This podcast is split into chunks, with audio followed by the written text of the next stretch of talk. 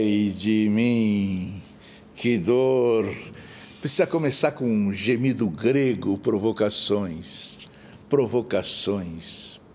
Quase 12 anos caminhando no incerto e idolatrando a dúvida. Este programa pode não ser uma janela aberta para o mundo, mas é certamente um periscópio sobre o oceano do social provocações. Por falar em social, o nosso convidado de hoje, ele acha que a arquitetura brasileira tem um débito social para com o país. Ele diz: ainda precisamos construir uma cidade com qualidade arquitetônica para todos. É claro que ele é um arquiteto e urbanista. Quem o conhece diz que ele é também um pouco louco. Na realidade, ele é um provocador. Isso porque ele quer transformar São Paulo na primeira metrópole fluvial deste país. Uma cidade que troque suas ruas congestionadas por rios navegáveis, portos, sendo o principal deles localizado no centro velho da cidade. Será um visionário ou mais que isso, um grande provocador. Vamos ver. Ele é Alexandre Delijaikov. Alexandre Delijaikov, arquiteto e urbanista. Tem razão quem diz que você é um pouco louco? Deve ter razão, porque quem diz isso deve estar abduzido ou hipnotizado por esse urbanismo rodoviarista e mercantilista condicionado por uma sociedade de consumo inconsequente, fruto do capital. Provavelmente, essa pessoa que diz que eu sou louco é uma pessoa resignada a esse tipo de estrutura servil que nos condena a cinco séculos de escravidão. Já começou provocando, já começou, pronto, vamos lá. Agora, o que é que você pretende fazer com os automóveis? Que eles fiquem no seu devido lugar, porque, na verdade, a maior parte das pessoas do planeta não tem automóvel. No Brasil, as pessoas andam a pé, todos são pedestres. A minoria tem carro. Você sabe, um, prefeito de Paris perguntaram para ele: como é que o senhor vai resolver o problema do trânsito? Ele disse: pelo desespero dos motoristas. Exatamente. É uma boa resposta. Uma boa resposta, porque a melhor maneira é congestionando congestionando o trânsito. Diga tudo o que você tem a dizer contra o modelo arquitetônico em voga na cidade de São Paulo. O modelo arquitetônico em voga na cidade de São Paulo é um muito perverso, porque não é desenhado para todos. Não, não promove a convivência e a confiança. Na verdade, o automóvel equivale a uma célula cancerígena. Quanto mais se levar suprimento para essa célula, mais ela vai se espalhar como uma metástase. Então, nós temos que reverter isso na dimensão coletiva da produção da arquitetura. A chamada opção brasileira pelo automóvel foi mesmo opção ou apenas a aceitação dos interesses do primeiro mundo? É, opção não é, não existe essa liberdade. Todo mundo está abduzido, está hipnotizado, que acha que precisa do automóvel. Não precisamos do automóvel. Essa história de dizer que se tivesse metrô como Paris, como Londres, aí sim eu deixaria o carro na garagem, não é verdade. Só ver o trânsito de Paris ou de Londres. Uma coisa não tem nada a ver com a outra. O que a classe média precisa fazer é ser menos egoísta e perversa e dissimulada. E, de fato, morar perto, escolher um emprego perto do trabalho, ou então trabalhar perto do emprego, assim por diante, mudar o seu padrão, seu jeito de ver o mundo. Ou seja, é uma mudança da arquitetura, das infraestruturas, das mentalidades. Não é uma questão físico-espacial. Como funcionará, a seu ver, a metrópole fluvial de São Paulo? A ideia do transporte, da recuperação do transporte fluvial urbano na metrópole de São Paulo, que existiu até 1930 em São Paulo e, infelizmente, uh, sucumbiu por conta de uma visão rodoviarista do Prestes Maia, do engenheiro Prestes Maia, depois prefeito, que implementou o plano de avenidas, mas até 1930 existia navegação fluvial em São Paulo. Durante 500 séculos, 500 anos existia navegação em São Paulo. Nós estamos propondo a recuperação para o transporte fluvial urbano de cargas públicas. O que são as cargas públicas? São as cargas que deveriam ou devem ser gerenciadas pelo poder público. E quais são? Sedimentos de dragagem dos canais, lixo, lodo das estações de tratamento de esgoto, entulho e movimento de terra, que não é pequeno na metrópole de São Paulo. Essa movimentação poderia e deve, deveria ser administrada pelo poder público e movimentada pelos canais e lagos da metrópole, os lagos Billings, Taia-Supeba e os canais Pinheiros e Tietê. Teria que desmontar todas as grandes avenidas e reabrir todos os rios? É um cronograma de projetos e obras para os próximos oito governadores e os oito prefeitos dos 15 municípios banhados pelo hidroanel metropolitano. Na verdade, é uma meta para 2042 o aterro zerar, aterro sanitário zero em São Paulo, na metrópole de São Paulo. Essa seria a meta. Então, isso é primeiro momento que envolve oito governadores, num trabalho articulado, uma política de Estado, é o momento do anel de 170 quilômetros, que envolve o Rio Pinheiros, o Tietê, a represa Billings e a represa de Itaiaçupeba. Num segundo momento, essa rede hidroviária do Alto Tietê que a bacia hidrográfica onde está a metrópole de São Paulo, São Paulo, me desculpa, passaria a integrar os canais uh, afluentes e passaria a ter 600 quilômetros de vias navegáveis para o transporte de carga, mas que não exclui o transporte de passageiros público e turismo fluvial. Mas, Alexandre, e as enchentes, como ficam? Os rios e canais da metrópole de São Paulo são todos artificiais e precisam se constituir plenamente como uma máquina hidráulica, com dispositivos da arquitetura hidráulica que existem sistematizados há mais de 700 anos, ou seja, barragens móveis, eclusas, né, pontes móveis, assim por diante. Você é um potencial assassino, não tem conversinha, você é um potencial assassino.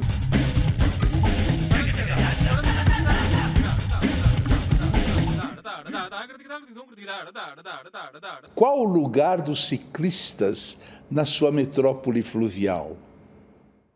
Na beira do canal navegável seria o lugar perfeito, porque lá os canais navegáveis estruturariam os parques e os portos fluviais urbanos da metrópole, estruturaria as praias urbanas e o cais.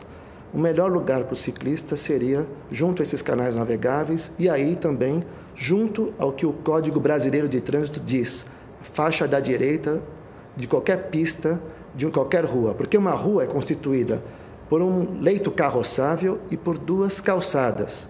O lugar da bicicleta, pelo Código Nacional e Código Estadual de Trânsito, é a faixa da direita. Os motociclistas também. Os motociclistas também têm que ser reeducados. A motocicleta é completamente diferente da bicicleta, porque ela tem, por conta do movimento do punho, ela dá uma falsa sensação de liberdade, de poder, igual o gatilho de uma arma. É muito perigosa completamente diferente da bicicleta. A bicicleta não tem nada a ver com a motocicleta. Esse tipo de impulso que faz as pessoas se matarem, mais do que qualquer guerra civil do planeta que acontece no, com o trânsito, é por conta do, do torque, aquela falsa sensação de liberdade. Quanto a publicidade se utilizou disso? Cabelos ao vento, carro conversível, né? aquela coisa. É uma, é uma verdadeira praga, por isso que eu digo que não tem nada mais peçonhento e cancerígeno do que nós nos submetermos ao automóvel ah, para desenhar as cidades brasileiras. E os pedestres? O pedestre, ele sim é o dono da cidade, da rua. Nós temos que reconquistar a vida ativa ou a rua, a rua viva, como diria assim.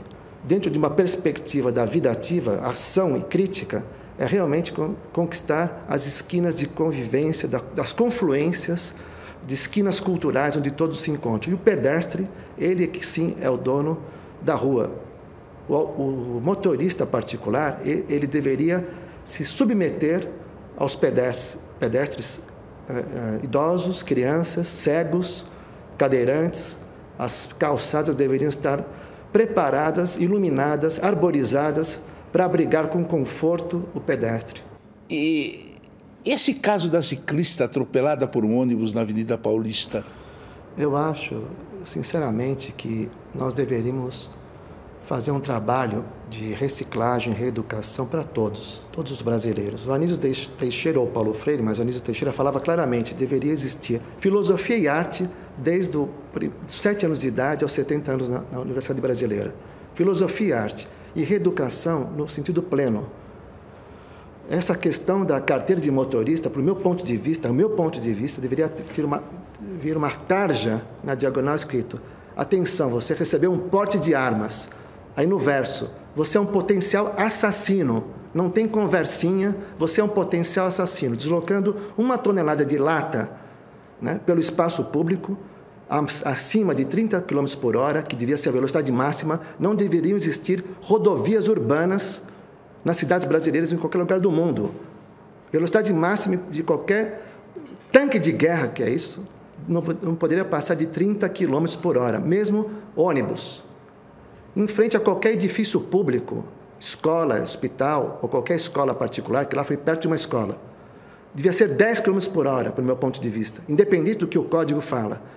Quantos adeptos a sua metrópole fluvial já tem entre os arquitetos?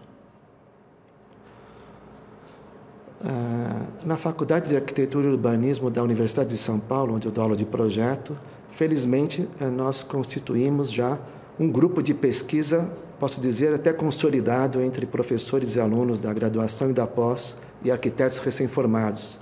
Uma felicidade, porque, na verdade, esse projeto tem uma dimensão coletiva muito grande. Está na história da fundação dessa, da FAUSP, que tem mais de 60 anos. Para falar a verdade, está na história da fundação da Escola Politécnica da USP. Esse projeto da metrópole fluvial estava latente com os primeiros engenheiros hidráulicos que deveriam receber títulos de arquitetos pela FAUSP, que é o famoso engenheiro Saturnino de Brito, que projetou os canais de Santos, por exemplo. E entre os políticos? Vale a decisão política do, do governador, dos prefeitos envolvidos e também a decisão política de cada cidadão de realmente se colocar como um ser político, porque todo ser humano é um ser político. Ele precisa claro. se, se preparar para se conscientizar sobre isso, porque isso tem uma dimensão que vai muito além da administração pública. Algum candidato teria coragem de defender em público as suas ideias? Tem, acho que tem muitos candidatos que defenderiam. A resposta pode ser mais clara. Eu acho que todos os políticos, todos os governos, todos os governadores atuais que estão aqui teriam condições de fazer isso. E a população, o que acharia delas? A população, muita, por incrível que pareça, a metrópole fluvial já existe. As pessoas que é, é, assistirem esse programa e que moram à beira da represa Billings ou da represa Taessupeba, é, tem, na verdade, na beira da represa, à beira da represa, essa condição uh, fluvio-lacustre, digamos assim. Moram na, casa do lago. Uh, usam a balsa para fazer travessia no Grajaú a balsa do Bororé, a balsa do Riacho Grande. Riacho Grande, que é um bairro de São Bernardo do Campo, no dique da rodovia Anchieta, num sábado ensolarado, hoje não está tão ensolarado, poderia a gente ver, na verdade, como uma praia que deveria existir em todos os rios. Existiam só no município de São Paulo 4 mil quilômetros de rios e córregos, que se transformaram em avenidas e ruas. Se multiplicarmos por duas margens, nós tínhamos 8 mil quilômetros de costa, 8 mil quilômetros de potencial praia fluvial urbana que perdemos por conta do traçado de avenidas de fundo de vale. Não só as marginais Pinheiros e Tietê, mas a Avenida Anhanhamelo, que soterra o córrego da Moca, a Avenida Salim Farah Maluf, que soterra o córrego do Tatuapé, que dá nome Tatuapé. E a indústria automobilística, Alexandre, o que eles pensam de você? Eu acho que eles poderiam se reinventar, porque na verdade o capital ele é móvel, ele pode fazer o que ele quiser, ele pode construir eh, locomotivas, trens, pode construir estaleiros, pode construir barcos elétricos, propulsão elétrica não poluente para as embarcações, que é a proposta da FAO, né, para transporte de cargas, eles podem fazer eles o que não pensam assim ainda sobre você. Ah, sobre mim, eu não sei o que, que eles pensam. Pode ser que eles querem me ver pelas costas. Na verdade, como eu pedalo há 14 anos pela cidade de São Paulo, eles têm toda a chance de me atingir. Ah, por vários motivos. Diga quatro. Quatro motivos?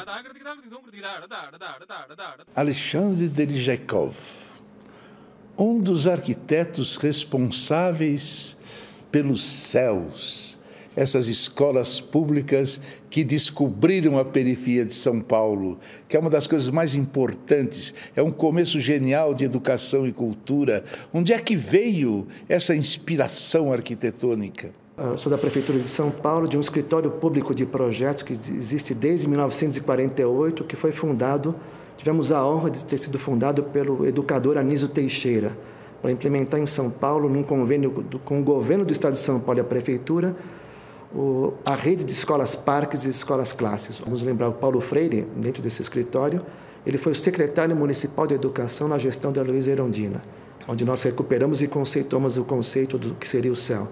Mas, na verdade, o que tem esse teatro dos céus, os 21 teatros dos céus, 450 lugares. É exatamente 450 lugares e o Kassab é 250. É, é. O Kassab fez de 250 e a Marta fica de 450, que lota todo espetáculo que vai para lá. E eles fazem espetáculos agora lá. É uma coisa maravilhosa e eu não acredito que a divulgação sobre os céus esteja forte para as pessoas. A divulgação dos céus devia ser uma coisa primeira de um governo para mostrar que não é um fim, é um princípio, com teatros maravilhosos, refletores maravilhosos, mesa de som, mesa de luz, é uma coisa fantástica. Agora, eu não vejo falarem muito sobre eles. É, porque na verdade, infelizmente, nós temos que uh, superar esse tipo de embate muito nocivo, né, de uma política com P minúsculo e conquistar na dimensão humanista, social, pública e coletiva uma política com P maiúsculo. Qual o maior elogio e qual a maior crítica feita aos céus do jeito que vocês conceberam?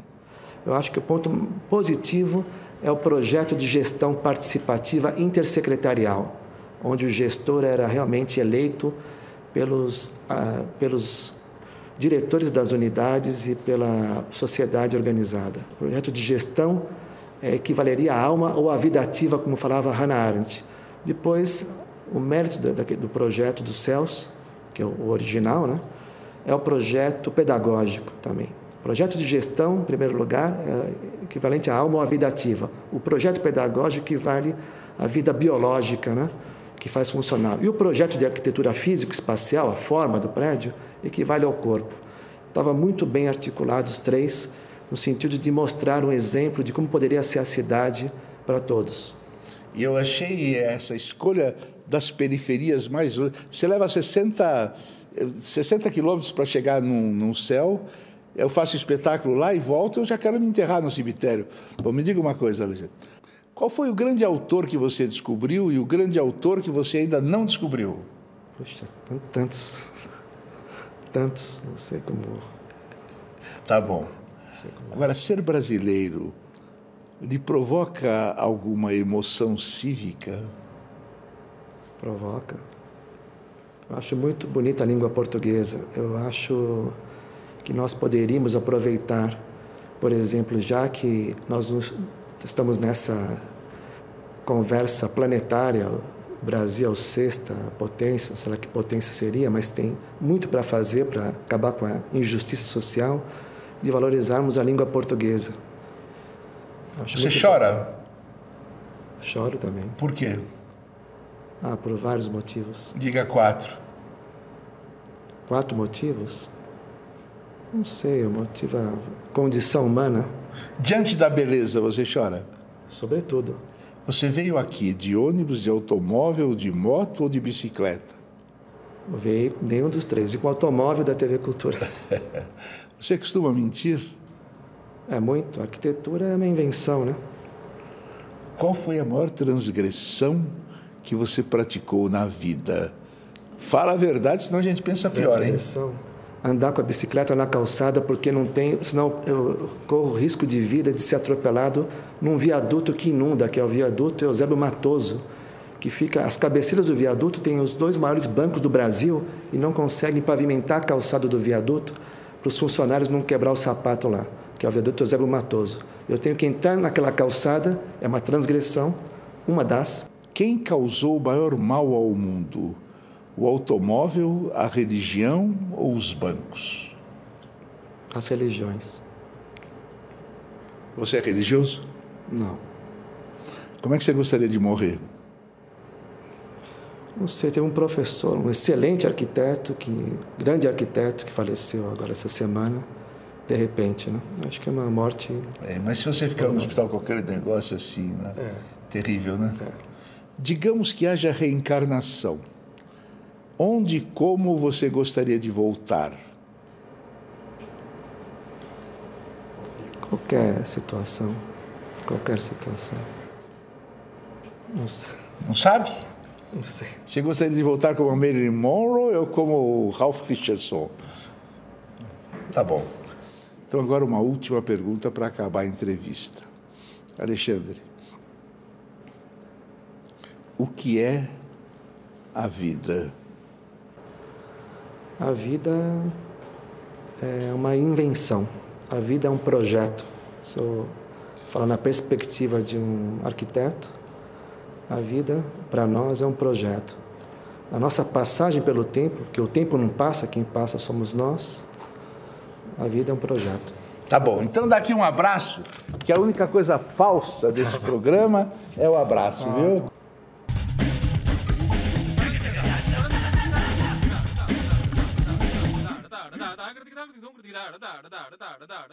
É pura inércia mental supor que, à medida que avança a história, é maior o espaço para que o homem se realize como indivíduo.